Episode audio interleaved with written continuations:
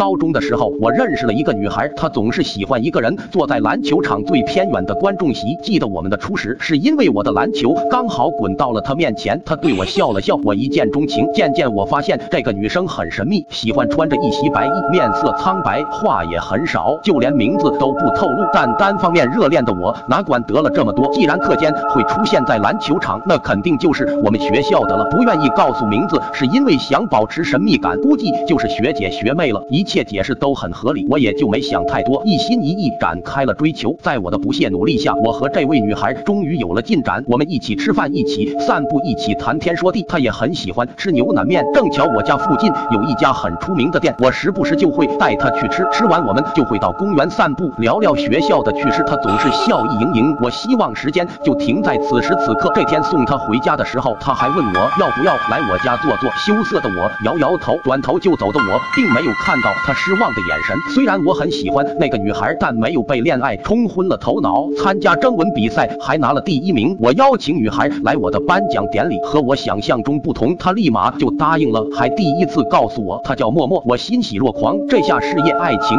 两丰收了。那天我一领完奖就下台，让我的好兄弟辣条帮我和默默拍个合照纪念。辣条眼神带着疑惑，欲言又止，但也很快拍好了，说回到家再发原图给我。放学后，我带着前所未有的好心情回到家，打开电脑接收辣条发来的照片，结果接下来的一幕让我瞬间如坠冰窟。照片上只有我一个人在朝着镜头比耶，不对，我记得很清楚，我明明是和默默一起合影的。我马上跑出去，来到我们经常光顾的粉面馆，抓住老板便问老板：“你见到经常和我来吃粉的女孩吗？”老板一脸惶恐：“你在说什么？你平时都是一个人来吃的？”我想起每次过来，老板都带着些许疑惑，还和我说过干嘛点两碗，有点浪费。不是的，这不是真的。我又连忙跑到了默默的家里，接下来的一幕更是毛骨悚然。默默的家居然是一片荒无人烟的墓地，根本没有房子。那时候默默邀请我到家里，岂不是死亡邀约？我躲到了辣条家里，颤抖着问他：“你知道默默吗？”辣条若有所思：“默默，我们学校的，好像听说过有个学姐叫默默，但她已经去世三年了。”辣条的话压坏了我内心的最后一根稻草。我以为我拍的是浪漫爱情电影，没想到我拍的竟然是惊悚片。在那之后，我再也不敢独自一个人打篮球了。好几年后，我都快淡忘这件事了。直到有一个晚上心情不好，一个人去打篮球。